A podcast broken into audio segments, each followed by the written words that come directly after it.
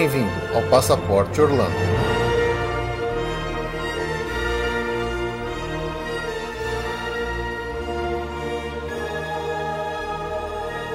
Uka chaka, uka, uka, uka chaka, uka, uka, uka chaka, uka, uka, uka chaka, uka, uka. I can't stop this feeling deep inside of me. Chaka, uka, uka, Girl, you just don't realize what you do to me when you hold me in your arms so tight. You let me know everything's alright.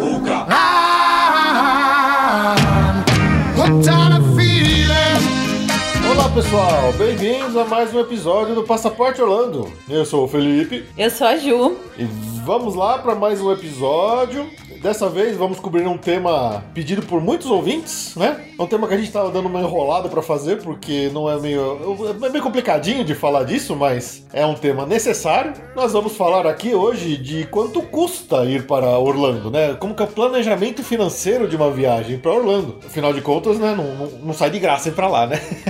Infelizmente, né? Infelizmente. Então vamos lá para os nossos recadinhos que a gente já volta aqui com o nosso tema principal. Stay victim if I can for sure.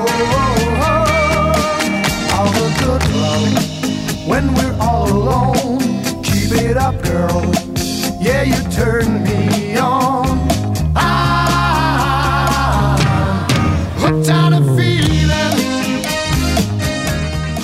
Vocês de novo do nosso e-mail, que é o podcast arroba passaporte Orlando, para vocês entrarem em contato com a gente, para mandar seus recados, dicas, sugestões, histórias e tudo mais o que quiserem. Também entre lá na nossa página para deixar comentário nas postagens, ou no nosso Facebook, é o facebook.com.br passaporte Orlando. Tem o nosso Twitter, que é o passap underline Orlando. Agora nós abrimos um Instagram, né? Depois do fiasco que foi o Snapchat. a gente abriu e nunca usou. Agora o Instagram eu tô tentando pelo menos postar uma foto lá por dia. É, o Instagram é Passaporte Orlando, só, normal. Sigam a gente lá no Instagram. Continuar pedindo pra vocês que assinam a gente lá pelo iTunes, dar cinco estrelinhas pra gente, deixar comentários e qualquer coisa que possa ajudar a gente lá. Caso você queira usar seu celular numa viagem para os Estados Unidos ou para outros países aí do exterior, lembrando do nosso parceiro, que é o Easy Sim for You. Fiquem ligados na nossa página no Facebook, que a gente sempre tá colocando lá as promoções que eles soltam de vez em quando, de descontos de 10, 15% às vezes. É sempre interessante. Nós também estamos lá já faz algum tempo com o nosso grupo de WhatsApp do Passaporte Orlando, que tá muito divertido, tá muito engraçado. Às vezes você abre lá, tá 500 mensagens. Nossa, o povo não trabalha, hein, meu? Putz, eu não consigo acompanhar. A Ju não acompanha, tá, pessoal? Então o pessoal. Não, eu, não, eu tento, mas É. eu, eu preciso tra... alguém precisa trabalhar nessa vida, Alguém né? precisa trabalhar aqui em casa, é verdade. Então, quem quiser entrar no grupo de WhatsApp, manda um e-mail pra gente lá no podcast passaporteorlando.com.br que eu cadastro vocês no grupo. E falando em trabalhar, né? A Ju falou aqui que alguém quer trabalhar porque nós temos a nossa agência Via Mundo Travel que pode te levar não só pra Orlando, mas como pra qualquer outro lugar do mundo, não é verdade? Com certeza. Ou para o Brasil mesmo, em qualquer outro destino que você queira, a gente tá disponível pra te ajudar, pra te apresentar uma cotação. Sim, dá uma chance pra gente, você que tá planejando a viagem, mas sem compromisso, a gente faz uma cotação pra você, a gente tá buscando preços muito bons, muito fortes É, com os brigar, fornecedores, isso. a gente quer brigar, então dá uma chance. E a gente também, acho que nunca pedimos, né? Se vocês puderem indicar a gente. Exatamente. É boa. Caso você. Não vocês, mas vocês saibam de alguém que esteja querendo viajar, né? Indica a gente, lembra da gente. Passa pro seu amigo, pro seu familiar, ou pra que seja quem for que você conhece que está querendo viajar. Sim, a gente quer virar uma mega empresa e, e ganhar da CVC. Então, a gente estar começando e conta com a ajuda de É vocês. isso aí, chupa CVC. Chupa CVC. Olha, só pra vocês terem uma ideia, agora a gente montou um pacotinho de viagem agora, se você quiser aproveitar a Black Friday lá nos Estados Unidos. Quem não lembra, Black Friday ela acontece na- no- normalmente na última semana de novembro. Então a gente montou um pacote de 14 dias em Orlando, com passagem aérea pela Avianca, com ingressos para 5 dias de Disney, mais 14 dias limitados de Universal, mais hospedagem dos 14 dias no Hotel Rosen Inn, que é um hotel super recomendado, por somente 5.350 reais por pessoa. Tá um preço muito legal. A gente não sabe até quando a gente consegue segurar esse preço. Então, se você tem interesse em viajar em Orlando para pegar Black Friday, para fazer aquelas compras sensacionais lá e ainda curtir belos dias de parque, numa época de parque muito boa, diga-se por sinal, que é a nossa época favorita, Sim, é a nossa época favorita.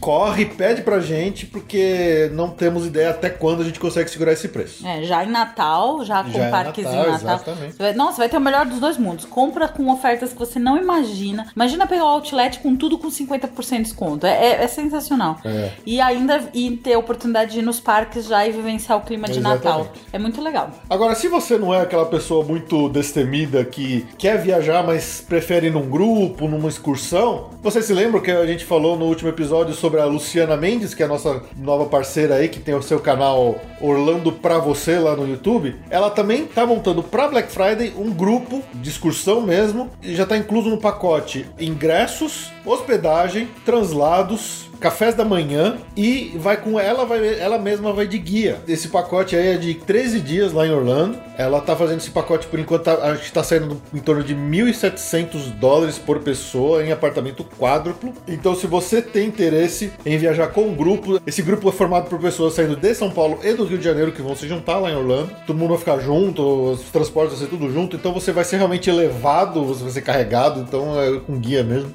se tiver interesse, entra lá na nossa postagem que tem o link para a página dela para você entrar em contato e procurar mais informações sobre esse grupo. E ela também é aquela que eu falei que ela tá sorteando uma passagem para Orlando. Então, se você entrar no nosso link e para tentar concorrer a uma passagem para Orlando, quem sabe aí você consegue. Se alguém aqui do Passaporte Orlando entrar lá na, na página da Luciana e se inscrever e ganhar passagem, quem sabe aqui a gente da Via Mundo não ajude e não dê um brindezinho para vocês. A gente vai pensar a respeito. então, entre lá, todos esses links estão na postagem, aproveitem e vamos embora pro nosso episódio que a gente já falou demais aqui.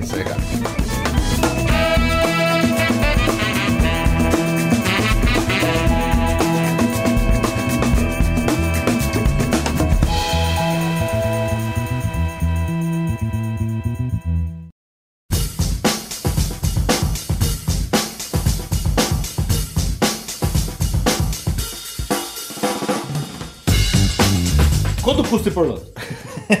Essa é uma pergunta tão difícil que já fizeram tantas vezes. Na verdade, essa é a pergunta mais difícil do turismo, né? Exatamente. Porque todo mundo fala assim, ai, quanto dinheiro que eu preciso levar? Quanto dinheiro que eu preciso? O que que eu preciso? É tão difícil porque tem tantas variáveis, É, tantas. Exatamente. E tem muita gente que acha que, ah, quanto custa pra, pra viajar? Você só fala preço de hotel e de, de passagem aérea. E tem tanta coisa a mais que compõe isso que às vezes a pessoa esquece e não sabe exatamente o tamanho do buraco que ela tá se enfiando, né? É, é que nem casamento. Quem já, Exatamente. quem já fez casamento que planeja um orçamento e sabe que no final fica o triplo? Viagem é assim, né? Você tem os custos iniciais, né? Os básicos, que é da sua infra na viagem, mas tem muito outro gasto. Os custos de, diários, né? Cara, a gente aqui, até pela nossa vocação, a gente acha que viagem é a melhor coisa do mundo. Claro. Não tem nenhum dinheiro que é mais bem investido na vida do que em viagem. Mas as pessoas precisam dar os passos do tamanho das pernas. Não, não é um dinheiro gasto, é um dinheiro, dinheiro investido, na su- em você, é um dinheiro investido na sua alma. É.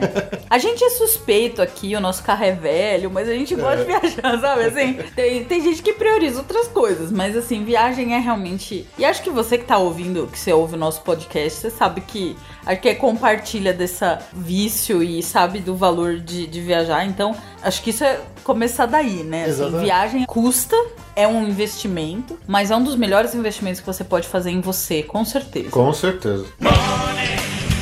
Que é good,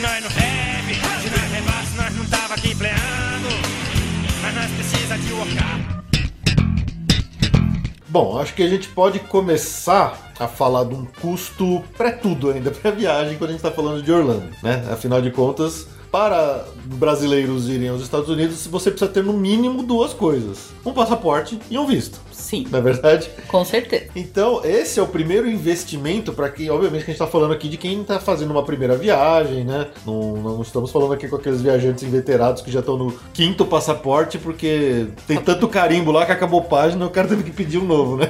E eu, te- e invejo.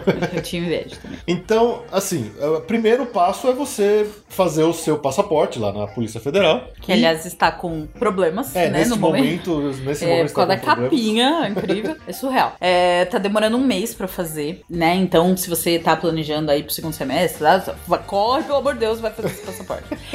Antes disso, até falando de, né, desse aspecto financeiro, a minha recomendação é não fechem nada de viagem até ter o passaporte e o visto. Sim. Assim, a chance de visto negado não é muito grande, É, são hoje, em casos dia, específicos. é, hoje em dia tá bem difícil você ter o visto negado, mas acontece. Acontece, acontece, Acontece. Mas assim, evite a gastura. Então, pensou em ir pra Orlando? Vai fazer o seu passaporte. Ainda mais agora que tá com um mês pra entregarem, prazo, né? De né? Previsão. Depois que você pegar o seu passaporte, você tem que fazer todos os trâmites do, do visto americano. Então você tem que fazer com antecedência. Então é o primeiro, primeiro passo mesmo, né? Sim, exatamente. E quanto custa para fazer um passaporte? Hoje, para você emitir um passaporte, está custando a bagatela de R$ 257,25. Ele do- meio que dobrou de preço no ano passado quando dobrou a validade, né? Exatamente. Antigamente o passaporte era de 5 anos, custava 150 por aí. E agora ele vale 10 anos e custa 250. Então, E é um passaporte com chip. Mas esse é o primeiro custo que você tem que pensar. O segundo é o do visto. E aí tem gente que às vezes prefere, no caso do visto americano, fazer com despachante. Isso é alguma coisa que a gente não recomenda muito. É, eu não acho necessário porque o despachante, ele só vai te dar uma ajuda pra preencher formulário primeiro, porque não isenta a pessoa das duas idas pessoalmente. Hoje você precisa Pra pegar o seu primeiro visto americano, você tem que ir primeiro no CASV, que é um centro de atendimento ao solicitante de visto da embaixada americana, e depois você tem que ir fazer a famosa entrevista na embaixada. Mudou, antigamente era só a entrevista. Eles criaram essa nova estrutura que exige agora que façam as duas visitas. Então o visto, eu honestamente acho que a parte pior é essa. E você fazer com despachante ou não, eles só vão te dar uma ajuda no em formulário e tal. Se você estiver muito apavorado, faz. Porque eles devem dar uma assessoria do que você deve responder no, na, na entrevista É. e coisa e tal. Eles vão te falar as etapas, eles vão te dar um atendimento assim bem personalizado e te ajudar com o formulário famoso DS160, É, né? mas esse é um formulário que não é muito difícil de ser preenchido. É um formulário até tranquilo, em comparação com outros vistos, por exemplo, o visto canadense, que é bem mais complicado e que vale a pena fazer com o despachante. Ou o visto americano, que o preenchimento do formulário, ele é tranquilo, você pode fazer sozinho tranquilamente. Ele tem algumas perguntas que são, acho que umas duas que a gente fica meio confuso. Precisa pôr alguns endereços de lugar que você vai ficar nos Estados Unidos. Enfim, dá pra fazer. Tem ajuda na internet, é só pôr no Google. Eles te- todo mundo te- tem um monte de tutorial pra fazer esse a- a preenchimento. E aí, fazendo esse preenchimento, pagando a taxa. A gente já falou do valor da taxa? Ainda não falamos do valor da taxa. Então, a taxa é de 160 dólares, se for direto, né? Se você fizer por despachante, eles vão cobrar uns honorários. Mas a princípio, a taxa é 160 dólares. Dólares. Ela tá estabelecida, eu não, eu não acho que tem variação cambial. Eles por- parece que tá em 592 reais. Acho que é isso, não sei. No dia que você preenche, você já pode baixar sua guia. Eu acho que ele tá fixado nesse Esse valor em real e não em dólar. Nesse valor em real, que é um câmbio fixo, talvez mude, enfim.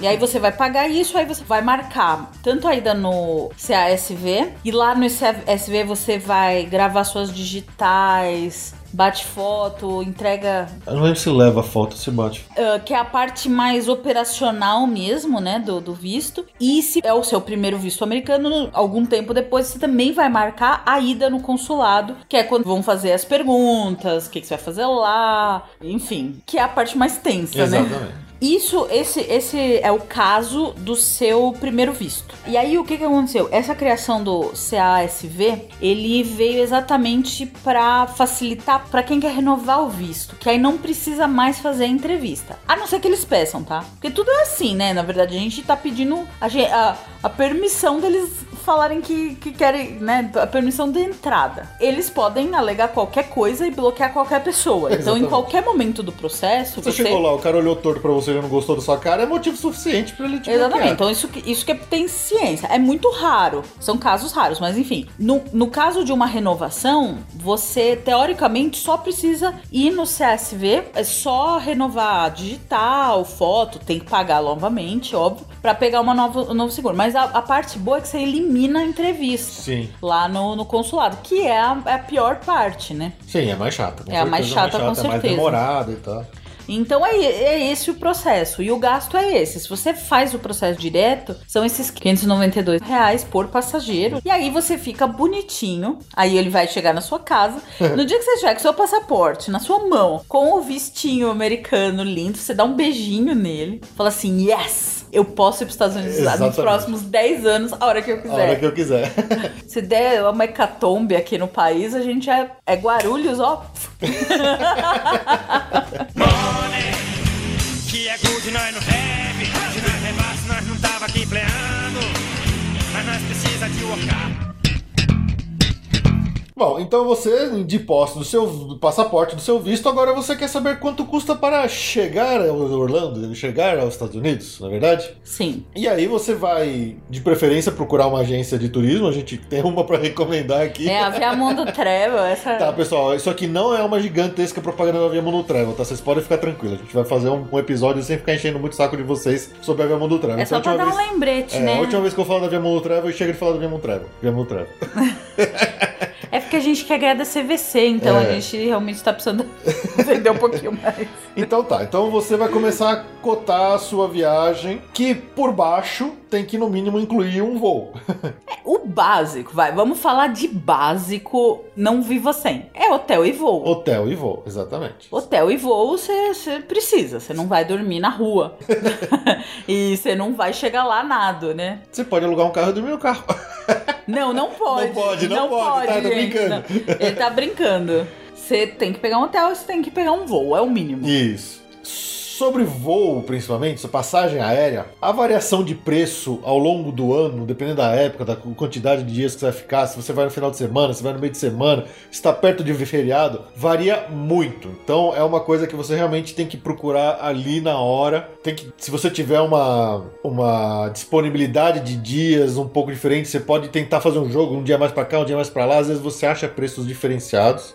Dependendo de qual cidade do Brasil você tá, você vai ter que conseguir achar um voo direto que seja mais caro ou não. Então tem as variações são muitas, tá? É, infelizmente deu uma boa reduzida em rotas aéreas, né? Essa crise atual, esperamos que volte. Então, alguns voos diretos Rio-Orlando, São é, Brasília, Brasília né? Orlando, tá, tá tudo reduzido. É, então, às vezes, por exemplo, pros cariocas, pros brasileiros, vale mais a pena pegar um voo da Copa com conexão no Panamá, que aí pelo menos são dois voos, não precisa vir até São Paulo. E que, que é um dos melhores voos com conexão é o da Copa, assim, para boa parte dos, dos Sim. dos Estados Unidos a Copa é muito boa. Exatamente. Então, é, é assim, realmente tem que investigar. O aéreo, a gente brinca aqui, o aéreo é um inferno, tá? O aéreo é um inferno da agência de viagem. Porque enquanto um, um hotel, um ingresso, a gente sabe o preço. Pro ano inteiro. E, e- e- e se você ligar pra gente hoje, ou daqui a uma semana, ou daqui a um mês, a gente vai ter o mesmo preço e não tem problema. O máximo pode acontecer se ficar sem, sem disponibilidade, mas assim, enfim, o preço é a mesma coisa. O aéreo, ele muda de. Ele é absolutamente. é, Instável. instável. Então, você pode achar uma passagem agora e daqui a meia hora a passagem não, não existe mais. Por isso que sempre a recomendação do aéreo é a seguinte: achou uma passagem que tá, que você considera Imperdível. boa, é, é,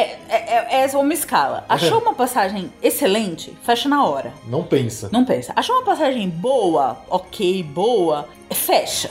pra garantir. Se tá ruim e ainda sua viagem ainda tá longe, Dá um tempo. Dá um tempo, espera. E se a sua viagem já tá chegando e a passagem continua ruim, é aí tem que ir. Mas assim, o aéreo realmente ele, ele é estressante. Não há reservas longas. As reservas, se você pega uma reserva hoje, você vai ter que pagar amanhã. Então eu acho que essa escala é, é, é algo a se considerar. Se realmente você pegou um voo excelente, 300 dólares, 350 dólares, É, estamos. Fecha. ó, ó, falando hoje, na data da gravação desse episódio, que é dia 12 de maio, tá? Porque a gente não sabe o que vai acontecer daqui pra frente, se o dólar vai baixar, subindo. E aí as tarifas podem ser reajustadas, mas hoje, falando de uma tarifa de 300 dólares, 350 dólares é uma É uma ótima excelente. tarifa de, uma- de um voo para Orlando. Até 400 dólares é pra sair correndo Sim, fechar. exatamente. Não perde. 400 e, vai, entre 450 e 500 é uma tarifa normal. A gente não, não pode chamar ela de uma tarifa nem muito abusiva, nem muito barata. Ela tá, digamos, no meio. Ela tá, ela tá adequada. Ela tá adequada. Dali Se cima... você quer garantir, já fecha. Isso, exatamente. Dali pra cima pode acontecer tudo. Você pode é, achar, por exemplo, um, no- na data exata do voo que você quer. Ah, eu quero voo direto. Você só vai achar voo de mil dólares, porque é final de semana, porque é feriado, porque o, voo tá esgotado. Então pode acontecer de achar umas coisas meio absurdas dessa. Acontece sim. Então é mais ou menos essa a faixa de preços aí que você precisa considerar. Isso a gente tá falando de tarifa, tá? É o que muitas vezes a gente briga com as pessoas que chegam pra gente. Nossa, você viu aquele preço? Que barato que o cara tá anunciando e tal. Normalmente, esse é a tarifa, ou seja, falta adicionar as taxas. Falta adicionar algumas coisas a mais daquele preço final. Então, se você tá num site qualquer vendo um, um- um preço de uma passagem, vai avançando nas Decolar. telas. Deco- A gente tá falando decolar, tá, gente? É, o preço do decolar não é o que aparece na Isso. primeira tela. Às vezes tá lá na primeira tela 50 reais a passagem aérea. Quando você vai passando pra frente ali no, no, no comprar, que ele vai adicionando taxa em cima das taxas, chega no final tá mil dólares. Exatamente. Então cuidado com as, os primeiros preços que aparecem na sua cara. Isso pode ser meio enganoso, que você vai pegar aquele primeiro preço que você viu na cara, assim, na capa, colocar na sua planilha de, de custos e depois no final você vai tomar uma surpresa aí Uma quando, surpresa. quando for maior. Como eu falei, o aéreo é o inferno, mas tem algumas diretrizes que para se orientar, para tentar melhorar o que você vai encontrar para você no aéreo. Primeiro ponto é assim: antecedência para fechar o voo. Os voos abrem as, as janelas de, de reservas das companhias, elas abrem com 11 meses de antecedência para o voo. Então, não adianta com um ano e meio, por mais que você queira pagar com antecedência, não adianta. A companhia, as- as- os aéreos só abrem com 11 meses de antecedência. Quer dizer que hoje, em maio de 2016, a gente só no máximo vai conseguir comprar passagem para abril de 2017, tá? Isso E mesmo assim, Já é uma regra. são poucas alternativas que você tem com essa antecedência Sim. toda. Então, Não, é porque cada companhia tem um calendário e aí elas vão soltando. E aí o que vem o grande. eh, um dos mitos de, de grana. Comprar com antecedência não é mais vantagem. É, existe um mito que vem de gerações que fala assim: com quanto mais antecedência se compra passagem e viagem, mai- mais barato é. Eu mesmo vi já na TV, em jornal, os caras que não têm conhecimento, informação, adoram falar isso. Isso não é verdade, isso não funciona mais.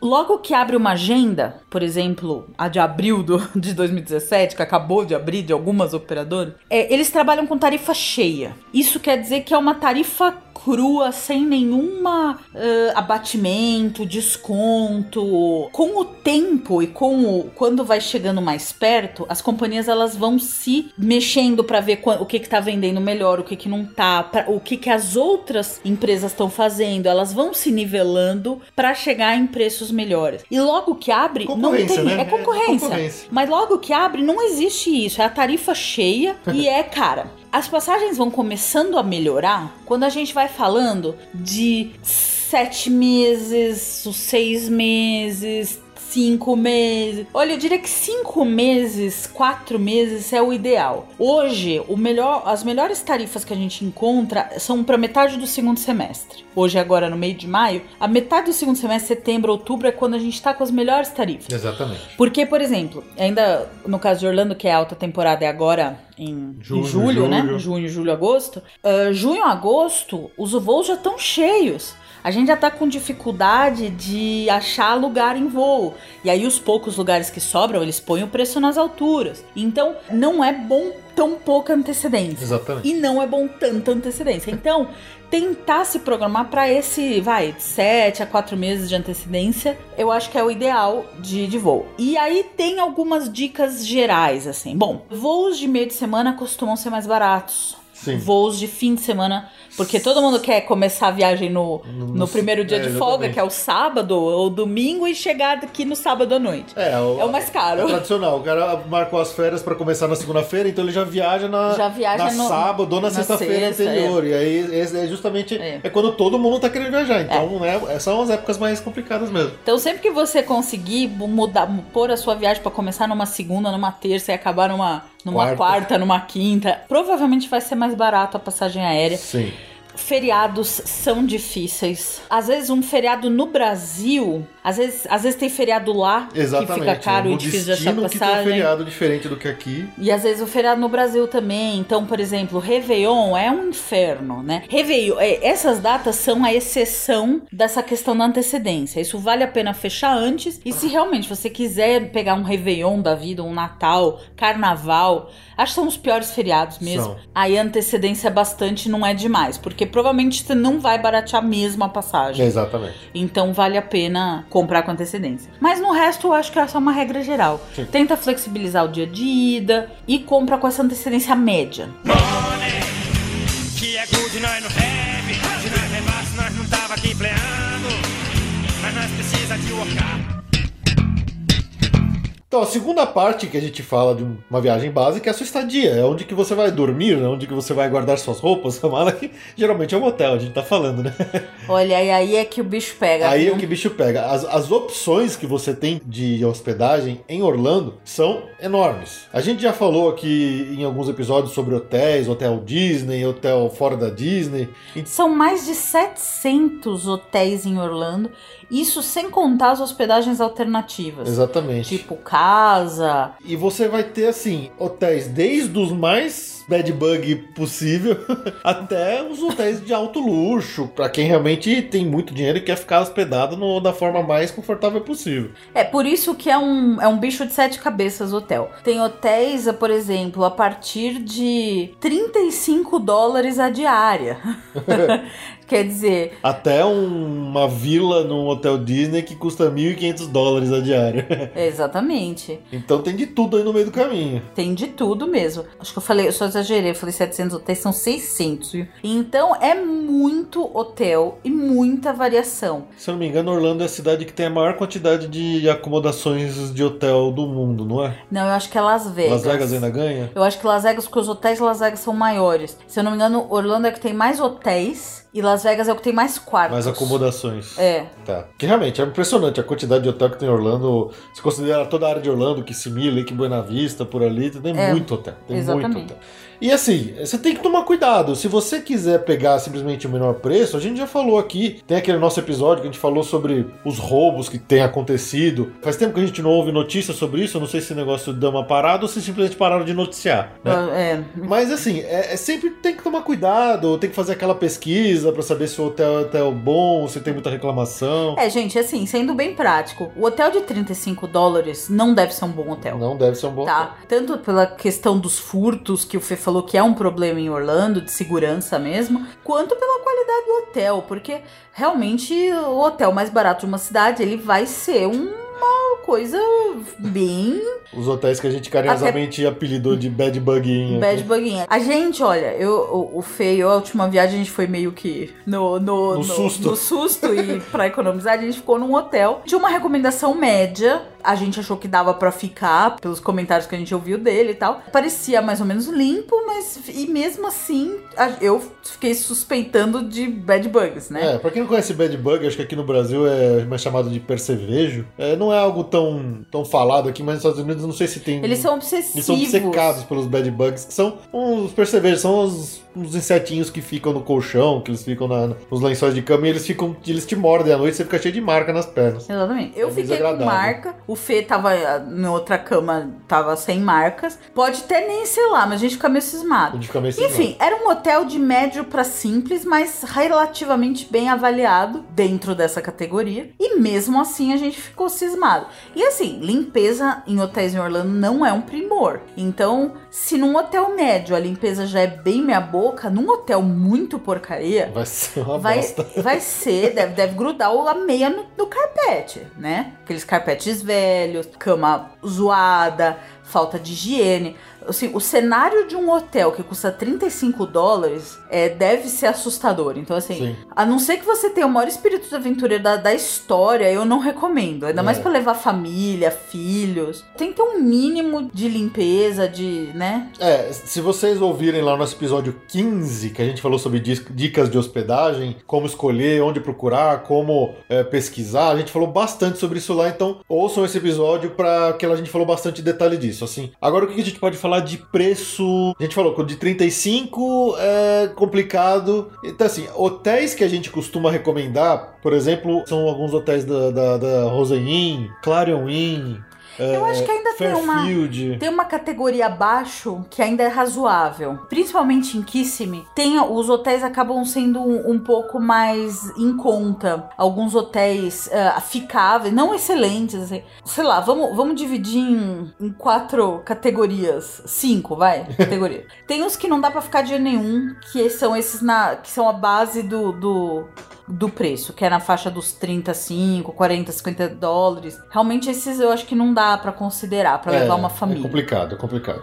A partir de 50 dólares já começam a aparecer alguns hotéis que são muito simples, com questões a resolver, mas que se você realmente tá indo com a conta do lápis já totalmente apertada, ainda dá pra ficar. Hotéis simples, muito simples, às vezes duas estrelas ou duas estrelas e meia, mas que cumprem o papel bem, que não vão te deixar num muquifo, né?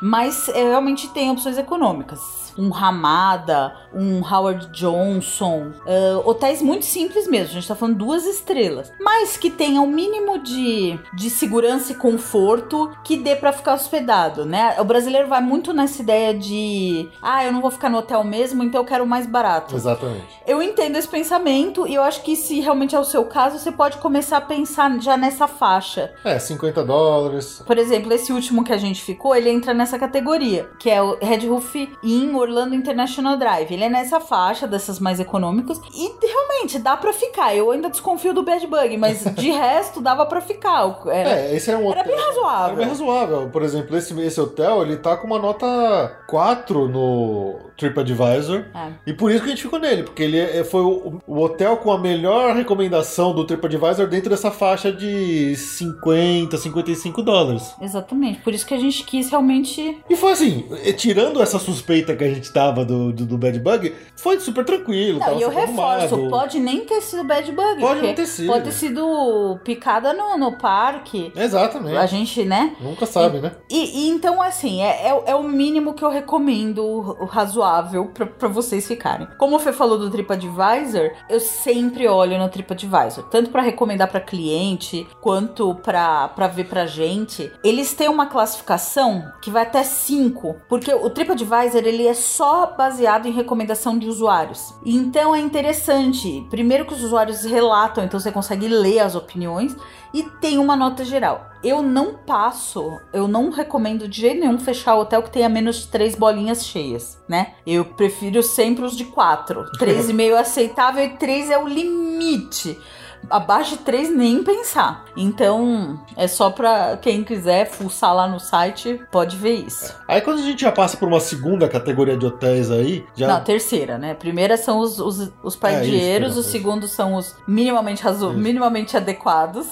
Aí a gente passa por uma terceira, que é, digamos, hotéis que vão ali na faixa dos 70 dólares. É o econômico pleno. É. Vai, é, o, é o três estrelas. Isso. É na faixa de entre 70 e 80 dólares, vai. É, 70. Ó, E aí, por exemplo, a a gente. fa- 90, vai. Vamos É, 90 tudo bem. dólares. Aí, por exemplo, tem o Clarion Inn, que é um hotel que a gente já ficou, que fica em Lake Buena Vista, que é um hotel bem recomendado. Tem Guarita, Tem alguns Guarita, diferenciais, exatamente. como Guarita. Os Rosen Inn, que é. O Rosen Inn é o hotel básico que a gente recomenda tanto na agência para cliente quanto para nós mesmos. Ele é um hotel eh, econômico, mas muito eh, é limpo, é seguro. É o básico de quem quer economizar. É o melhor custo-benefício. É o melhor custo-benefício. é, acho que é o Rosen Inn, pra mim, como como recomendação, é o melhor custo-benefício. E é o que a ele- gente geralmente, quando a, a gente, por exemplo, recebe um pedido de cotação que o cara não tem ideia, é o primeiro que a gente coloca. Dali a Ou, gente ou parte. um Disney, né? Se É. o cara quer viver a experiência Disney. Ou vai pro Rosein, que é o básico custo-benefício. É, se o cara achou aquilo lá muito caro, a gente volta, começa a voltar pra trás. Se não, aquilo lá é um. É, um, é, é assim, não tem erro. É, um, é uma compra de um hotel que não tem erro. Não tem erro. Nesse pensamento custo-benefício.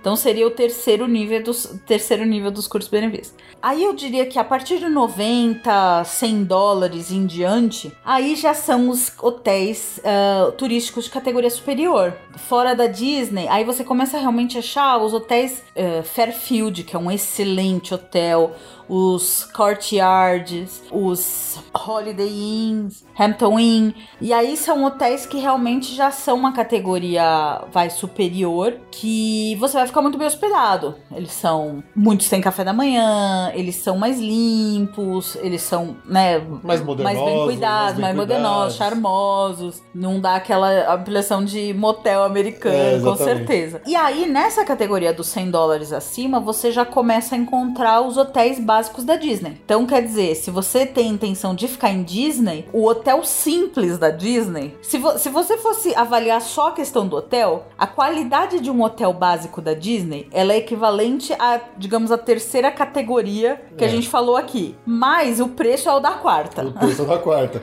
a gente tá falando de 100, 100 dólares acima. 30, 140, 150 dólares na média. Não, os, os, os All-Stars são cento e pouco, né? 100, 130, 110, 130, depende né? do período. Mas é acima de 100, tá? Então, você vai ficar num hotel que seria uma categoria que a gente tá falando aqui a 3, mas você vai pagar a 4. Só que você vai ter os benefícios Disney, e são muito bons os benefícios, a gente já falamos, Falou né? bastante Bastante. Então, esteja, precisa pôr um pouco a mão no bolso, né? Exatamente. E aí, o- a quinta categoria é a do céu ao limite. Tem hotéis de primeiríssima, tem Four Seasons, tem, tem os hotéis. E aí entra também os hotéis top dos resorts, que são os. Na Disney tem os moderados, os luxo, as vilas. Na Universal tem ah, todos os hotéis, basicamente, da Universal. o, o Porto Fino, Porto o Fino. Hard Rock. Cabana Bay. Cabana Bay seria É, ainda no. é o Ca- Cabana Bay é equivalente ao All-Star. Isso. Mas o Cabana Bay é novinho, né? É. Então deve ser mais gostoso ficar tem no Cabana o Bay do que no futuro All-Star. o Sapphire Falls. Que tá Sapphire Falls abrindo. no Universal, enfim. Mas assim, falando mesmo dessa última categoria, vai, aí você, aí o céu é o limite. Aí a gente tá falando de diárias de 300, 400, 500 dólares e Sim. sobe pra cima e vai embora. Exatamente. Mas é, é mais ou menos é- é- essa é o que você precisa ter em mente quanto vai ser o custo da sua estadia em Orlando, dependendo obviamente do que, que você tá disposto a enfrentar, né? Exatamente. E paralelo a isso, temos aluguel de casa, que é uma prática que tá é, realmente em Orlando, eu acho que é a cidade que mais se aluga casa. Os preços variam, tá? Os aluguéis de casa vão desde casas pequenas e germinadas, que, por exemplo, tem piscina só no condomínio e às vezes longe, a 20, meia hora dos parques, até mansões com piscina própria, com inúmeros quartos. Então, É, geralmente se fala que aluguel de casa começa a ficar bom a partir de grupos de 6 a 8 pessoas. pra cima, né? Pra cima, porque você vai ter ali ah, diárias que variam entre 100 a 150 dólares para um aluguel de casa. E só que além da diária, você tem outros custos que você às vezes tem que colocar também. Por exemplo, você tem o custo da limpeza, que é pago à parte. Sim. Você tem um custo de. eh, se você quer aquecer a piscina da sua casa, da casa, você tem que pagar pelo aquecimento diário da piscina. Então, tem alguns custos pequenos no aluguel de casa que às vezes não estão inclusos que você precisa considerar. Então, casa tem esse tipo de custo, mas dependendo do tamanho do grupo, vale a pena. Passa a valer a pena, exatamente. E eu acho que vale a pena falar também, lá ah, em Orlando tem alguns hotéis que eles são hotéis Que meio é quase uma casa. que é quase uma casa. São os hotéis com apartamentos, com múltiplos Suítes, né? quartos, suítes. Tem gente que chama de apartamento, tem gente que chama suíte. Mas, por exemplo, são completos. Então, é uma opção a casa. E tem, tem hotéis com dois, três quartos, com dois banheiros no- na mesma suíte. É, o que é interessante para quando você vai numa família ou vai num grupo de amigos e tem dos quartos individuais dentro de uma suíte única, você tem a privacidade de cada grupo, né? De cada divisão ali das Exatamente. pessoas, que é interessante. E geralmente esses quartos, essas opções de- hospedagem, elas têm cozinha completa, tem algum hotel até com lavanderia aí É, dentro. É, então tem opções também pra você não sair pra casa. E às vezes é mais barato ficar num hotel desses. Que aí você tem o benefício, às vezes, de ter já o café da manhã no hotel, o café da manhã. de ter A limpeza. a limpeza. Embora ve- esses, esse tipo de condomínio às vezes varia um pouco nessa questão do que tá incluso, às vezes não inclui limpeza. Enfim, porque ele tem uma dinâmica meio de casa, né? Sim. Então você tem que pensar. Mas é isso, tem, tem todas essas opções. E também varia de preço, assim. Mas pode valer a pena. Pra uma, tem hotéis que não são muito caros, que cabe uma família de 5, 6 pessoas. Exatamente. Num quarto só, com até dois banheiros, na faixa de 100, 150 dólares, 120 dólares. É muito mais barato, provavelmente, que uma casa. E mais perto, porque as casas, os condomínios de casas mais baratos são mais afastados. Às vezes fica 20, 30 minutos de distância da Disney, da Exatamente. Universal, então. E tem hotéis desses ali em Kissimmee, perto de Orlando, a 5, 10 minutos de, de- da Disney, né? É. Então é isso aí, essas são as opções aí de estadia com seus respectivos preços. Vamos partir pro próximo já. Money,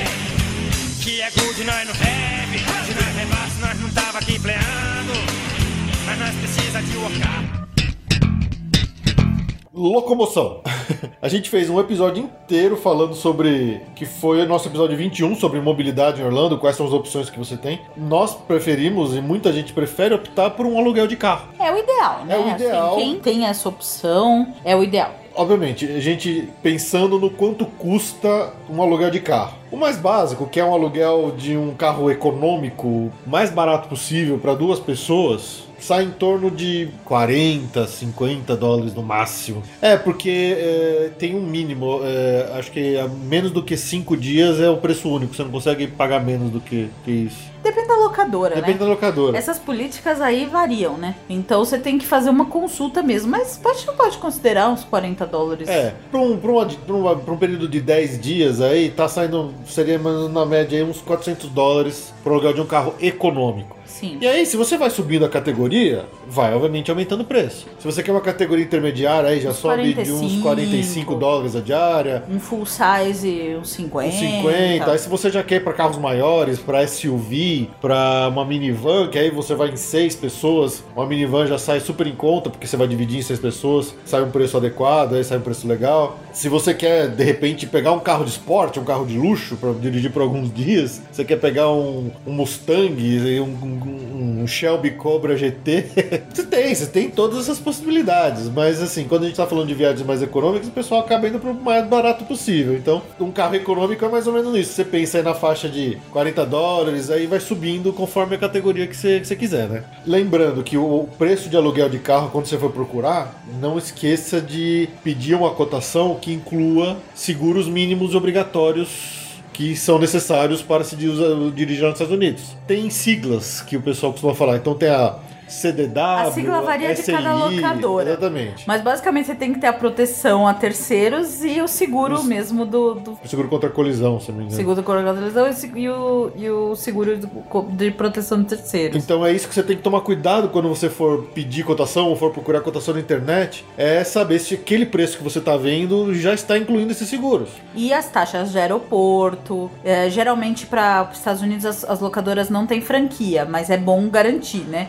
Então tem que ser sem franquia, tem que ter taxas locais, taxas de aeroporto e aí o- incluir pelo menos o seguro de proteção de, de colisão e o de terceiros. É, às vezes você tem preço promocional que já inclui um tanque cheio, ou que inclui o GPS, GPS. ou que inclui um motorista adicional. Então, todas essas coisas são coisas que compõem o preço de um aluguel de carro que você tem que ficar atento, tá? É, é, cuidado com essas tarifas, só a tarifa básica do carro que ela te engana. Então, quando for, de novo, quando você for fazer aquela sua planilhinha dos gastos da viagem, preste atenção se você está cotando um carro que está com todo o mínimo necessário incluso. Ou até com os adicionais que você quer ter. Sei lá, por exemplo, aluguel de cadeira de criança, se você quer alugar o GPS, se- lembre-se de incluir todos esses adicionais. Sim, porque realmente o susto lá na, na- no balcão, no encerramento, se você não tiver, eles vão incluir pra você. E aí você vai sair pagando o dobro, tá? Exatamente. Não- e, E eles e- sempre vão tentar colocar mais seguros além dos mínimos necessários. Sim, é, isso tem que ficar esperto. Essa parte da locação de carro, você tem que ficar atento. Eu recomendo, honestamente, fechar a Alamo. Porque na Alamo a gente pode fazer a retirada do carro pelo quiosque eletrônico. Se você já sai com o carro pago daqui. Se você sai com o carro pago daqui. E aí você não precisa falar com o atendente. Por que, que eu acho que isso é bom? Primeiro, toda a orientação no, no quiosque você escolhe lá em português e você entende tudo que tá se falando. E você não sofre a pressão que os balconistas lá fazem, porque eles tentam te empurrar realmente todos os adicionais possíveis, seguros adicionais. Eles falam que é importante, eles falam que isso, que falam que é aquilo. E você se sente realmente pressionado a pegar as coisas extras.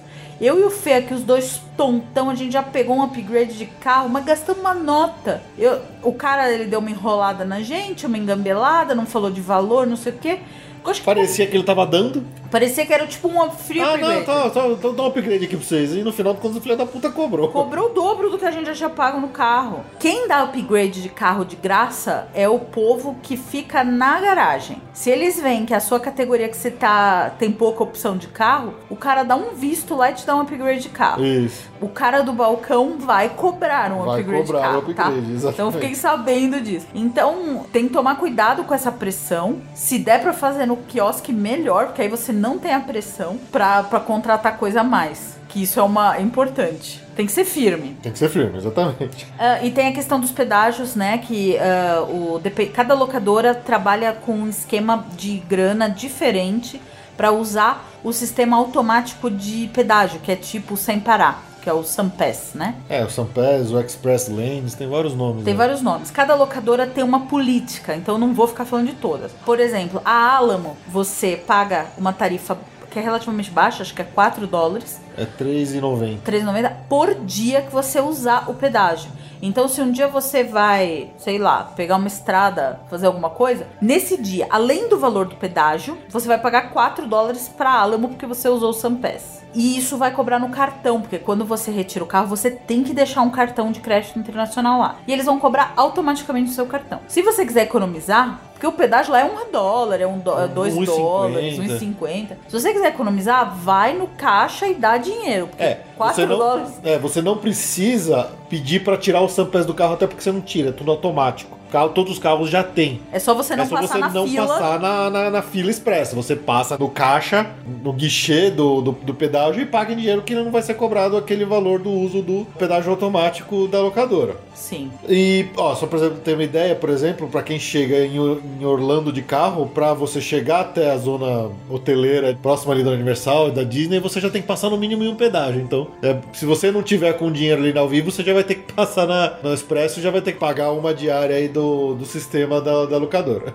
É. E lembrando também, se você tá indo de carro, dependendo do- de quanto tempo você vai ficar, você no mínimo vai ter que encher o tanque uma vez. Então tem o custo do seu combustível que você vai usar lá. Combustível nos Estados Unidos é relativamente barato. Você, é, é, obviamente que tem os carros muito grandes, tem tanques muito grandes. Então você enche um tanque com algum, algo em torno de 30, 35, 40 dólares, dependendo do tamanho do carro que você tá. Uma semana ficando lá, você não vai gastar um tanque inteiro, a não ser que você vai viajar para o Cabo Tampa. Canaveral, para Tampa, aí é capaz que gaste mesmo. Mas em geral, vai, digamos, duas semanas de viagem, 14 dias, que é o que muita gente faz, você vai no mínimo ter que abastecer o carro uma vez. Além do tanque inicial que você tem que pagar por ele. Então são dois tanques que a gente tá falando. A gente tá estimando algo em torno de 70 a 80 dólares de combustível por uma viagem de 14 dias.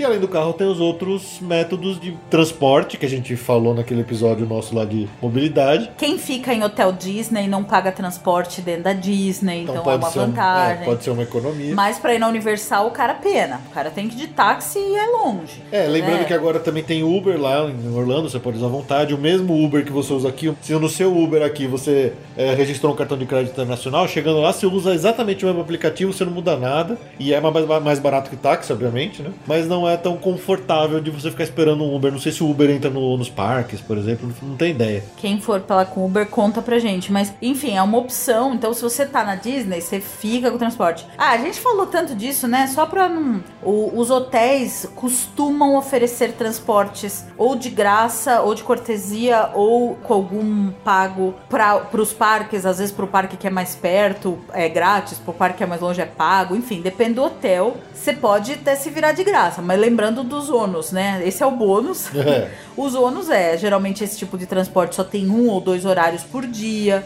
Então você vai ficar preso nisso. Às vezes é muito cansativo. De ele faz, às vezes ele- eles fazem rotas, né, de vários hotéis para pegar vários passageiros e devolver. Então pode ser assim. Tem tem vantagem de ser às vezes até de graça, mas tem as desvantagens, né? E, e se você quiser algo personalizado, tem realmente táxi, Uber, Tem transfers que podem ser co- contratados. contratados, tem- até hoje- empresa brasileira. Isso, tem muitos brasileiros hoje que prestam esse tipo de serviço lá. Exatamente. Uh, para quem tá em hotel na International Drive e quer circular pela International Drive até o único parque que ele pega é o SeaWorld, tem o iTrolley. Você paga por dia e pode usar. Uh, Você você tanto pode comprar passe por dia quanto você pode comprar um período. individu- individual e você e ele é um tipo um hop on hop off pela International Drive. Os únicos parques temáticos que ele pega é o do SeaWorld, mas ele vai até o, prim, usa o Premium Outlet da Vineland e, e você pode comprar e, e circular dessa forma, pelo menos nessa região. É isso aí.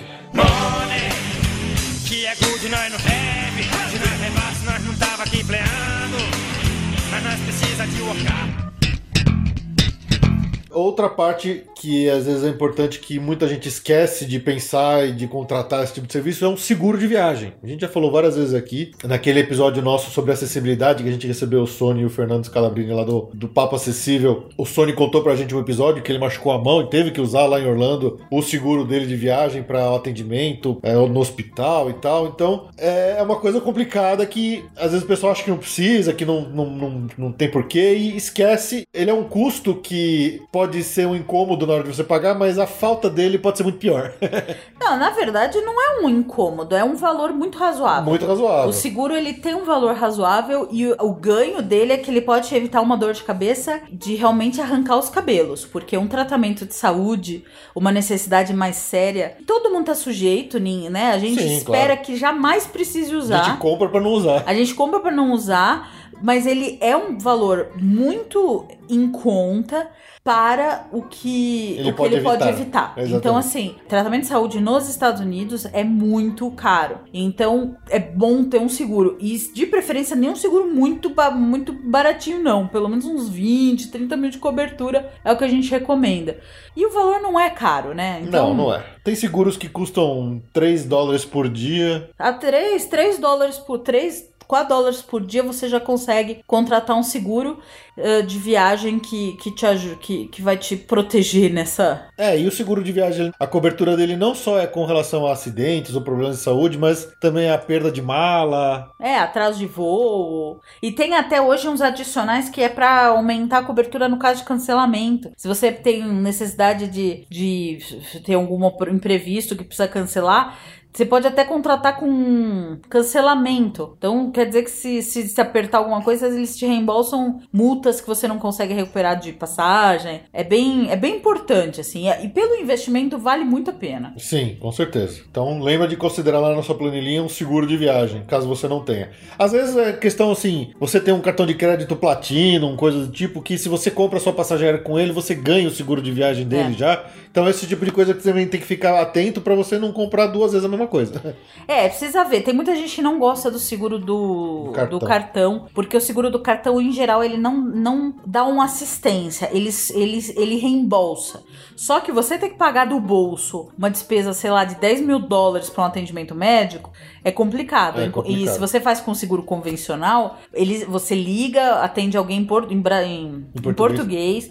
te fala qual o lugar que você tem que ir, quem que você tem que procurar, você não vai ter que pagar nada. Então é, é, é, é legal, assim. Avalia aí o seu, o seu caso, mas É. considere essa despesa. É isso aí. Então pensei mais ou menos entre, entre 3 e 5 dólares por dia por pessoa. É um custo, é uma estimativa boa. É uma estimativa razoável para um seguro razoável. assim. Isso. Money, que é good, nós não have. Se nós levasse, nós não tava aqui pleando.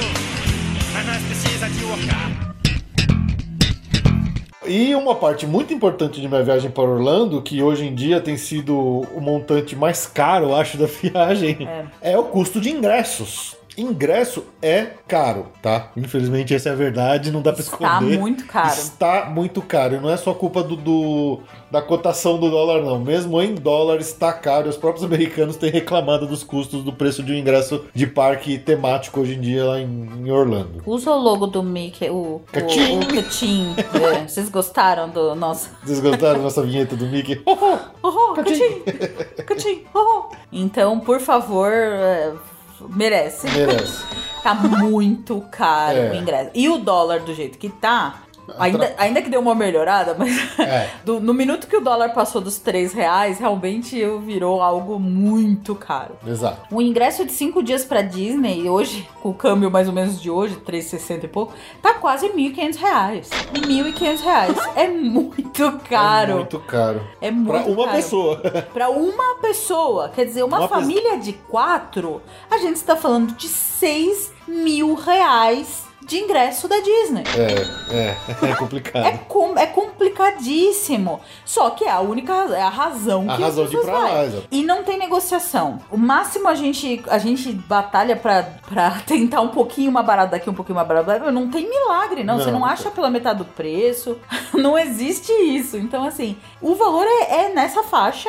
Um pouquinho pra cima, um pouquinho pra baixo, dependendo onde você comprar. Mas é isso, não tem milagre, não. É. E a vantagem de você comprar aqui é que você pode dividir em seis, em dez vezes, coisa do tipo, pra, E fecha o valor em reais, não É. depende de variação do câmbio. pra facilitar um pouco o pagamento disso aí, porque... Não, é e além do que você já tem o seu ingresso pra pegar Fast Pass, é aquela Isso, história toda. Exato. Então vale a pena comprar aqui. Esse, esse valor não vai variar muito do que você vai achar na bilheteria lá e ainda tem que pôr imposto no cartão e considerar câmbio. Então, assim, não é onde você fecha, não. É caro. É caro, é caro. Ingresso é caro, infelizmente. Existem variações. Nós mesmos, na Via Mundo Travel, a gente trabalha com alguns operadores que têm preços diferentes. A gente tenta sempre pegar o melhor condição, o que, o que divide em mais vezes, ou o que tá dando mais barato, ou às vezes o que tá dando é, o quatro dias de ingresso Disney mais um de graça. Nós temos opções. É que às vezes a gente precisa combinar com o hotel, então é, para cada proposta a gente acaba apresentando coisas um pouquinho diferentes, mas na média é mais ou menos isso. A gente tá falando aí de 380 mais ou menos dólares por pessoa para o ingresso de 5 dias da Disney, que é o que a gente recomenda hoje. São quatro parques com uma repetição no Magic Kingdom, né? Que é o que é o recomendado. A gente já falando de Universal, por exemplo, esse ano tem uma condição bem legal, o Two Park Bonus Ticket, que é aquele ingresso que vale por 14 dias para você entrar à vontade, tanto no Universal quanto no Island no mesmo dia, podendo usar o Hogwarts Express, ele tá em preço promocional. Então ele é mais barato você comprar o ingresso que vale por 14 dias do que o que vale só por dois dias ou só três dias. Então, quando qualquer pessoa que pede uma cotação pra gente, ah, eu quero dois dias ou eu quero três dias, eu não importa, eu jogo esse Two Park Bonus que o cara tem liberdade para escolher quais dias ele quer ir à vontade durante 14 dias, que é mais barato do que os outros dois. Que tá aí na faixa do 236 dólares por pessoa. Que vai dar aí seus quase 900 reais para o ingresso do Universal. Pichincha perto da Pichincha, Disney. né? pichincha. Aí, por exemplo, se a gente tá falando de ingresso pro SeaWorld mais Busch Gardens. Se você compra só pro SeaWorld, sai 92 dólares. Só pro Busch Gardens, 92 dólares. Se você comprar um ingresso que vale pros dois, é 110 dólares. Então é isso que você tem que meio que ir trabalhando nos dias de parque que você quer ir, né? Sempre considerando que o combo vale a pena. Então você vai comprar o combo dos ingressos Disney, o combo do, da Universal, exatamente por isso. Então se você tem interesse em SeaWorld Busch Gardens, compra os dois juntos, Exatamente. obviamente. Dá pra enfiar o aquático, aí também ficou uma diferença minúscula. É, aí é, a gente falou no parque aquático, se você compra o do Discovery Cove, que é um ingresso caro, você ainda ganha SeaWorld, Busch Gardens, Aquática. É, só sem o Busch Gardens. É que tem o combo Aquática e você pode comprar o Discovery com extra, que entra o Busch Gardens. Tem o- Economicamente falando, ah, só falando um pouco de parque aquático e voltando a falar de Disney, o que a gente comentou aqui é do ingresso básico de 5 dias de entrada no parque temático, que você ah, só vai faz um parque por dia. Foi isso que a gente comentou agora. A Disney, nos combos de ingressos deles, eles têm dois opcionais que você pode acrescentar. Um é o Parque Hopper, que te permite trocar de parque no mesmo dia. Esse a gente não recomenda para brasileiro que vai ficar bastante tempo lá. E que pretende ficar um dia, e que normalmente coloca no seu planejamento um dia por parque. um dia por parque. Porque sair de parque pra ir pra outro é uma coisa meio complicada. É bem caro acrescentar esse parque hopper. E, e realmente eu acho que o ideal é esse programa vai um dia inteiro, o Magic Kingdom, um dia inteiro no Hollywood Studios e tal. Aproveite bem e fica mais barato e é melhor fazer assim. É, o parque pra- hopper só, só- vale a pena para pessoas que vão ficar menos dos quatro dias e querem conhecer mais coisa. Então, se você vai ficar três dias só, aí compra o Park Hopper, que aí você faz uma manhã Animal Kingdom, uma tarde Hollywood Studios. E aí consegue fazer assim. É, só pra ter uma ideia, o ingresso de 5 dias Disney normal, que eu falei mais ou menos 380, ele pula pra mais ou menos 445 dólares. Né, com o Park Hopper. Então, Mas olha o 80 adicional. dólares. É 80 dólares o custo a mais. Só pra você poder trocar de parque no mesmo dia. Então, realmente só vale a pena pra quem tá com tempo curto, que quer conhecer mais coisa, porque senão, pra quem tá indo, que nem a maioria dos brasileiros, é muita correria pra pouca ainda ter que pagar, entendeu? Então não vale a pena. E aí, o outro opcional é o do parque aquático. Quer dizer, quando você compra esse opcional, você pode ir no mesmo número de dias das suas visitas convencionais, você pode ir o mesmo número de dias em parques aquáticos ou nos outros complexos de lazer da Disney. Então quer dizer assim, você comprou o ingresso de 5 dias com o parque aquático e mais diversão, você vai 5 dias em parques temáticos, mais 5 dias em parques aquáticos ou, Ou- nos complexos de diversão. É, o caso do Disney Quest. Quase que- Disney Quest, tem o da SPN, tem campo de golfe. É que a gente sabe que a maioria dos brasileiros não se interessa por isso, acaba ficando mesmo no Disney Quest Parque Aquático. Mas você, então é isso, você compra um ingresso 5 dias com o- essa opção, você vai poder ir 5 dias no temático, mais 5 entradas nos aquáticos ou diversão. E o valor é meio parecido com esse acréscimo que o Fê falou do Hopper. né? É, pula mais ou menos ali dos 380 para os 440, 435.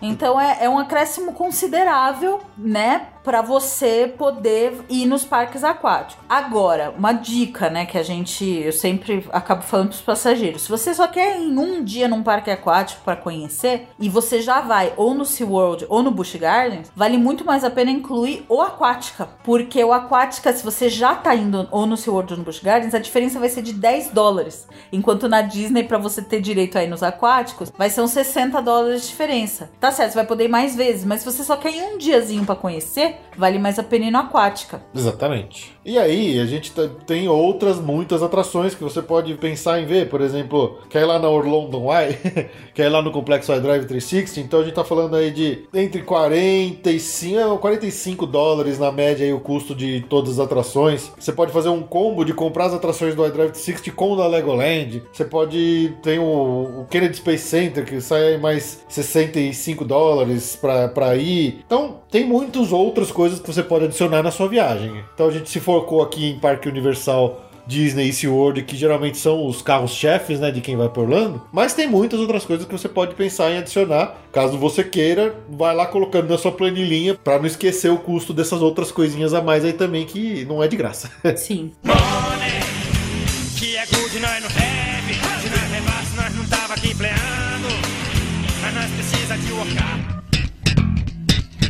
e o custo do dia a dia lá. Esse é o mais complicado. Essa é a pergunta, é a pergunta de um milhão de dólares dos, do- de todos os viajantes que fazem Exatamente. essa pergunta. Pra qualquer lugar, pra qualquer. Quanto, dinheiro eu levo? eu levo? Gente, essa pergunta é o inferno da vida. É, o- é a dúvida existencial. É assim, é, as perguntas é, chaves da vida são: quem somos, pra onde vamos e qual o segredo da felicidade e quanto dinheiro eu levo pra viagem? O, o que é 42? A vida, o universo e tudo mais. A vida, o universo e tudo mais. E quanto dinheiro eu levo pra gastar lá? Perguntas existenciais da vida. Então, para tentar ajudar a responder essa pergunta, vamos fazer aqui algumas continhas básicas. Coisas principais que você não deve esquecer para contabilizar no quanto de dinheiro você quer levar. Você pode sempre fazer aquele equilíbrio entre o que você gastou de dinheiro com o que você gastou de cartão de crédito. Lá. Óbvio que você gastar no cartão de crédito lá sai um pouco mais caro, porque o IOF que incide sobre o cartão de crédito de 6,38% é mais caro do que o IOF que você paga quando você compra dólar aqui no Brasil. Infelizmente. Que subiu agora. Subiu agora, era até mês passado 0,38%. Mês passado, até semana passada. É, e agora passou a ser 1,1% de IOF sobre compra de dólar em espécie. Ainda é menos do que os 6,38% em que incide sobre o cartão de crédito. Sim. Então, é, você pode falar, ah, eu quero só levar dinheiro e vou levar todo o dinheiro, só vou gastar dinheiro. Tudo bem. Então você tem que fazer essas contas bem feitinhas pra não faltar dinheiro. E Mas é obviamente- sempre bom. Primeiro, cartão de crédito você tem que ter, porque você não faz check-in no hotel sem ter um cartão de crédito internacional. Você também e não você o não aluga o carro sem ter um cartão de crédito internacional. Então, precisa do cartão para fazer uma viagem dessa hoje em dia.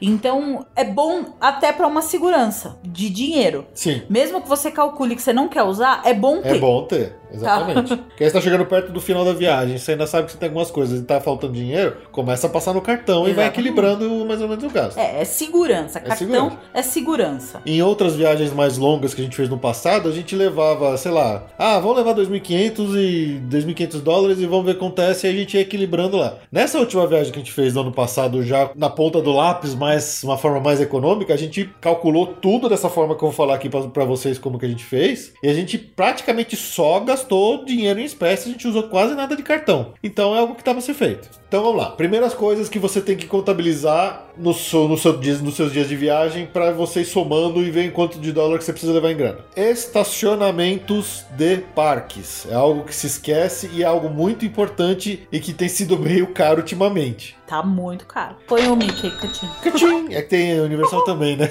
Pense aí em 20 dólares por dia de estacionamento. Para cada dia de parque, né? Obviamente que se você vai pegar um dia que você vai fazer alguma outra coisa que não tem pagamento de estacionamento, ah, não tem problema. Em Orlando, acho que o único momento que você vai pagar estacionamento é nos parques. Você não paga pra ir em, shopping, não paga estacionamento pra ir em, outlet, mas quase nada você vai pagar estacionamento. É mais pra, pra, pra parque mesmo. Então, conta lá na sua planilha. Para cada dia de parque, 20 dólares. Alimentação. Essa é uma parte que a gente faz uma estimativa meio no dedão, né? É, é o chave desse segredo do, do segredo de um milhão de dólares, que é quanto dinheiro eu levo, a chave tá na alimentação. Tá na alimentação. Porque, ah, como, assim como o hotel, o céu é o limite. Você tem o bem básico, mas você pode fazer refeições astronômicas. Sim, exatamente. Então- Então, por exemplo, se o seu hotel tem café da manhã, você já esquece disso, já não entra na sua conta. Mas se ele não tem, você tem que no mínimo pensar em dar aquela boa e velha passada no Walmart para gastar lá uns 20 dólares comprando pão, queijo, Donut. donut, suco, para deixar lá no frigobar para você ir comendo no café da manhã antes de sair do hotel. A não ser que você seja rico e queira comer todo dia num. Vo- Você que vai decidir. É você que vai decidir, Você exatamente. pode chegar todo dia no parque, como muitos americanos fazem, e ir direto comer o seu café da manhã. Exatamente. Vai pagar os seus 12, 15 dólares por pessoa. É, isso aí.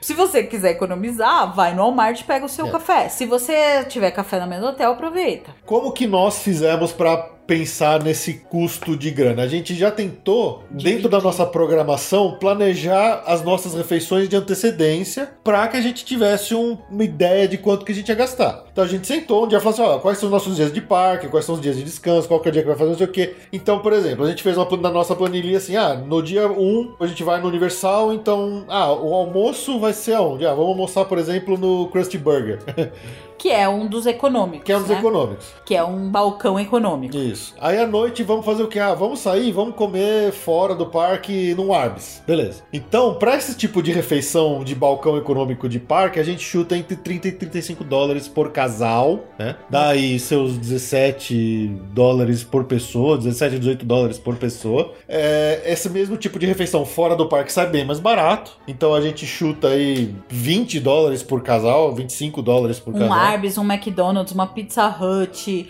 Burger King, Wendy's. Me ajuda. É, Denis. Não, Denis é um Denis pouco é mais caro. Tessesis Pizza, Subway. É, esse aí você vai gastar 20, no máximo 25 dólares no casal, né? Exatamente. Então pensa. Aí, aí você pensa, ah, quando- que, em quais dias que eu vou querer fazer o quê? Então, refeição de balcão em parque, chuta entre 30 e 35 dólares por casal. Fora de parque, 20 a é 25. de 20 a 25. Aí fala assim: ah, não, vamos fazer o seguinte: eu vou. é, num dia aqui eu quero fazer um restaurante diferente na Disney. Então, por exemplo, ah, vamos no, no, no Hollywood Studios, eu quero comer no Sci-Fi Dining, que é um restaurante que eu queria ver, que é legal e tal. O que, que você pode fazer? Você pode entrar no cardápio que tem no site Da Disney. da Disney e você já vai analisando o, o cardápio mais ou menos. Fala, ah, eu quero mais ou menos comer esse sanduíche aqui. Então você já de lá você já consegue tirar o preço. Importante, não esqueça de quando você estiver analisando preços de cardápios em sites de restaurante que você vai querer comer, de adicionar a gorjeta. a gorjeta de que varia entre 15 a 20% da, do valor total da conta. É bastante. É bastante, é cara essa gorjeta lá nos Estados Unidos. Quando a gente fala de serviço de balcão, não tem gorjeta, mas restaurante de serviço de mesa, você já precisa considerar considerar. Então, ah, à noite eu quero ir no Red Lobster. Pô, quanto que vai sair uma refeição no Red Lobster? Ah, você pegou lá o cardápio, você fez a conta assim, ah, pro casal vai sair 65 dólares. Não esqueça de somar aí 12 dólares, 13 dólares de, de gorjeta nessa sua conta. Né? Então é assim que a gente recomenda que faça. Então, monta lá seu cronograma de dias, pensa E- no que você vai querer comer e vai jogar, estimando os preços para cada uma daquelas refeições e soma tudo no final. É, se você é uma pessoa que vai normal de economia, que não vai nem tá super com a caca no pescoço, nem tem, din- né, nem quer esbanjar muito. Se você é uma pessoa normal que quer fazer uma, uma, uma coisa média, é legal variar. Então, assim, se programa a maior parte dos dias fazer essas refeições rápidas de balcão, mas uma vez ou outra, nada impede de realmente pegar um restaurante mais legal. A gente, né, falou de dos, dos fast foods. Numa categoria acima, que já vai sair mais uns 50, 70 dólares uma conta de casal, você tá falando de Rainforest Café, você tá falando até do Dennis, ah, Outback. o Denis fica um pouquinho mais barato. O Denis é, um- é, Ele, ele é, ele é acima dos fast food tradicionais, mas, Mas é abaixo, abaixo, é. desses restaurantes legaisinhos. De restaurante legalzinho, ah, então tem Outback, o Cheesecake Factory, Olive Garden. Olive Garden, o Red Lobster, o Fridays. Muitos desses restaurantes que a gente tem por aqui é que lá tem uma variedade maior. Então tem o Chevis, tem o Chili's. Tem o Chi- é, E, e vai, é, tem muitos restaurantes desse estilo americano que. Todos parecem um Fridays com alguma temática, É. mas é nesse estilinho mesmo, que é a garçonete simpática, que ela vem sentar na mesa, não sei o quê. Então tem vários. Então vale a pena pra você fazer uma, uma refeição diferente. É um gostoso. agradinho? Um- É parte da O viagem. Bubba Gump. O Bubba Gump. Muitos restaurantes do Disney Springs Sim. são sim. nessa categoria. E muitos restaurantes no City Walk, da Universal, né? O Margaritaville. O... A gente agora vai falhar Vai todos falhar. os nomes. todos os nomes de restaurante. Mas, assim, é o que mais tem lá. Tem alguns econômicos. A maioria é desse tipo estilosinho. O T-Rex, por exemplo, no Disney Springs. O Planet Hollywood, Hard Rock. Tudo nessa faixa. Sim. Dessa, dessa legalzinho. E aí, por exemplo, a gente também pode falar de outras refeições até um pouco mais caras, como alguns buffets que tem na Disney. O Crystal Palace Buffet, o Cinderella's Royal Table, vai sair aí 90 dólares por pessoa, por casal, mais ou menos, a gente pode chutar. Então, assim, acho que resumindo, né, a gente fala assim, serviço de balcão, fast food fora de parque, 20 25, dentro de parque, 30 35. Refeições em, em restaurantes um pouco mais bem trabalhados fora de parque, entre 70 e 80 dólares o casal. E aí, restaurantes mais caros, às vezes você sobe pra 90, 100 dólares o casal, né? É, acho que é isso. Essa aqui é a dica. Então, monta seu cronograma dos dias, vê mais ou menos onde que você vai querer comer.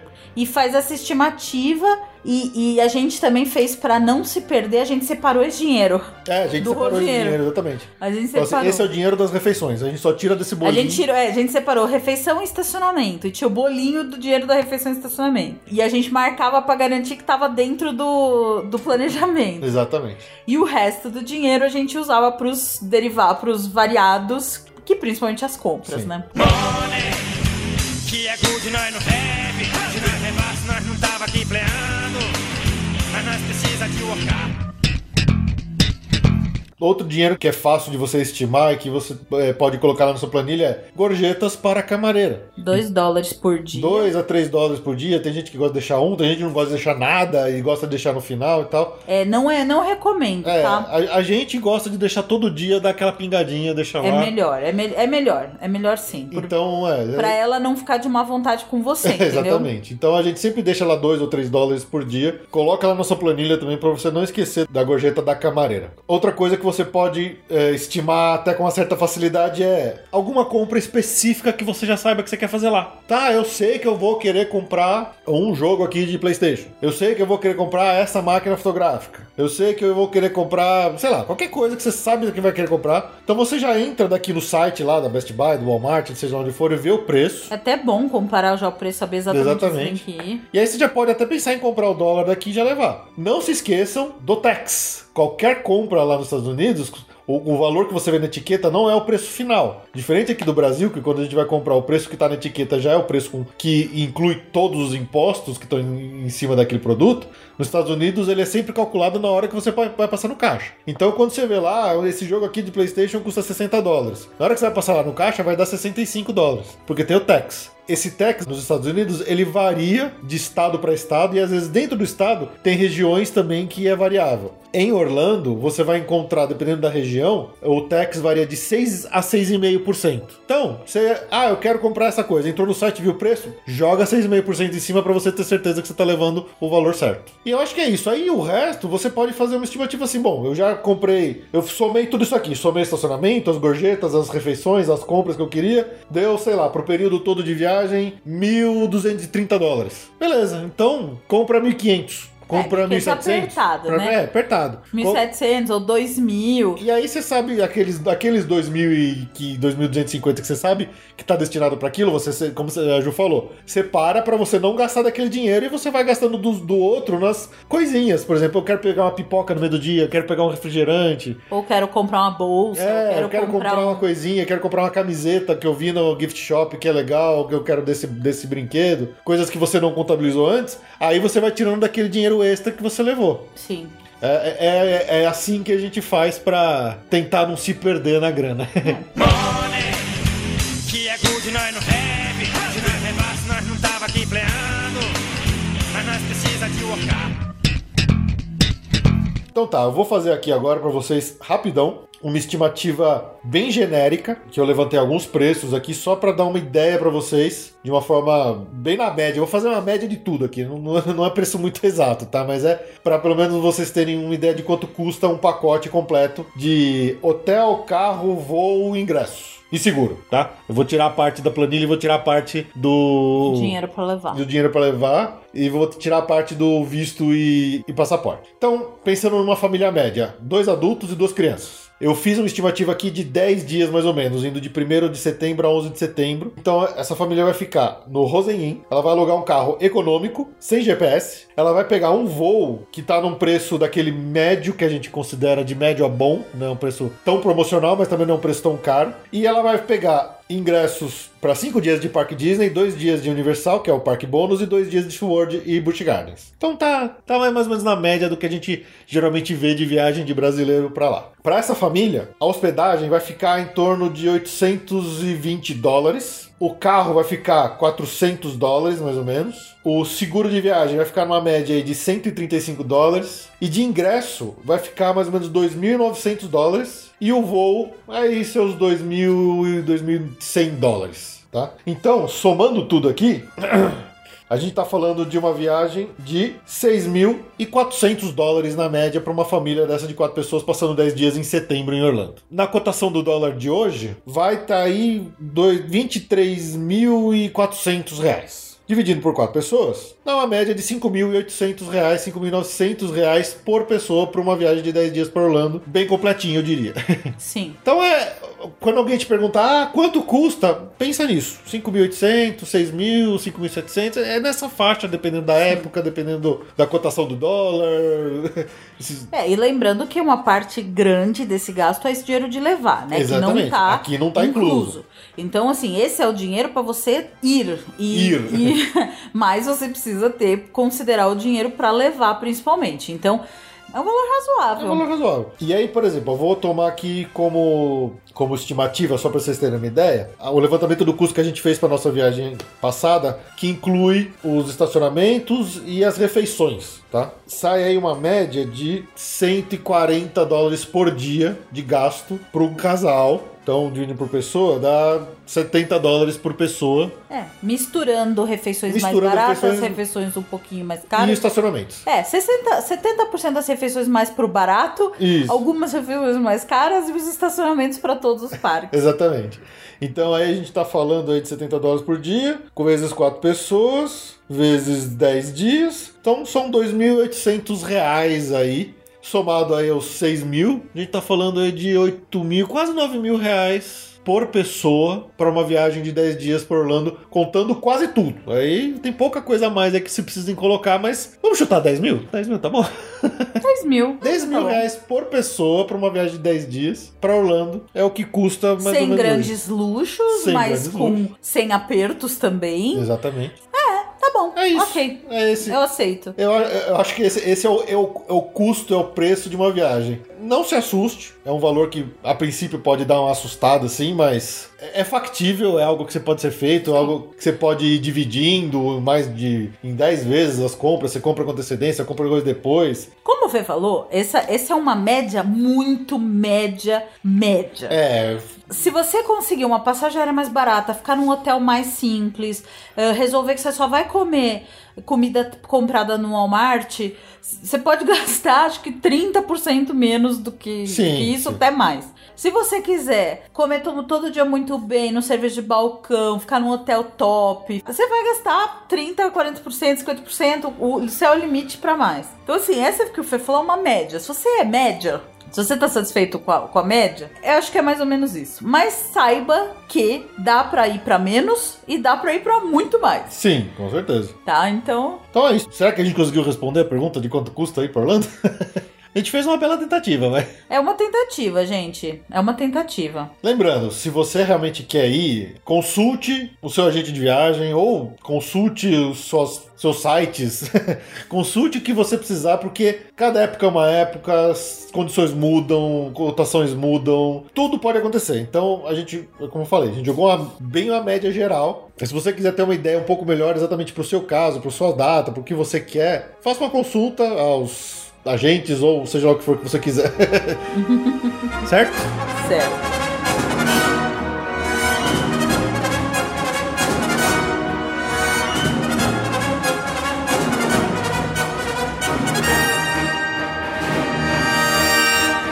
Então é isso, pessoal. Espero que a gente tenha ajudado. Se a gente não atrapalhou mais, a gente fez uma bagunça do caramba aqui. A gente explicou tudo meio.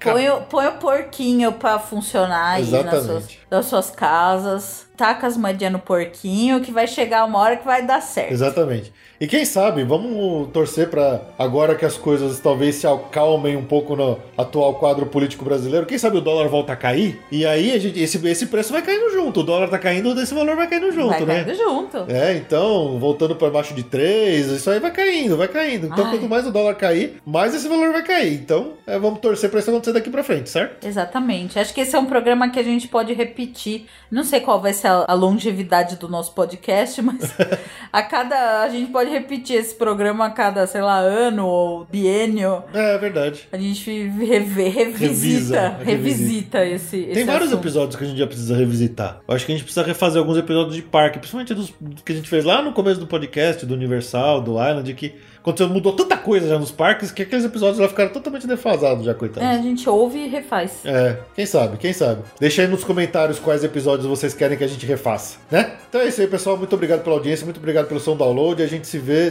daqui a 15 dias. Eu não sei se vocês notaram ou não, mas esse mês tem três segundas-feiras passíveis de publicação. Então, esse mês teremos um episódio extra. Fiquem ligados, daqui a 15 dias. Quem. Não, o Fê quer dizer que esse mês tem cinco segundas-feiras. E como ele faz segunda-feira sim, segunda-feira não, são três segundas-feiras pra colocar o podcast, tá? Ele não. É que não é todo quer- mês que tem cinco segundas-feiras que a gente publica três. O Fê é o mestre do calendário, além do mestre cervejeiro, mestre, tudo que vocês comentam lá no grupo do WhatsApp. Então ele é o mestre do calendário e ele, ele falou que essa, esse mês tem três pode passaporte. Três episódios esse mês. Vocês- olha só, vocês ganham de presente aniversário da Ju, mas é vocês que ganham de presente em maio três episódios. Então é isso aí, pessoal. A gente se vê daqui a 15 dias. Tchau. Tchau!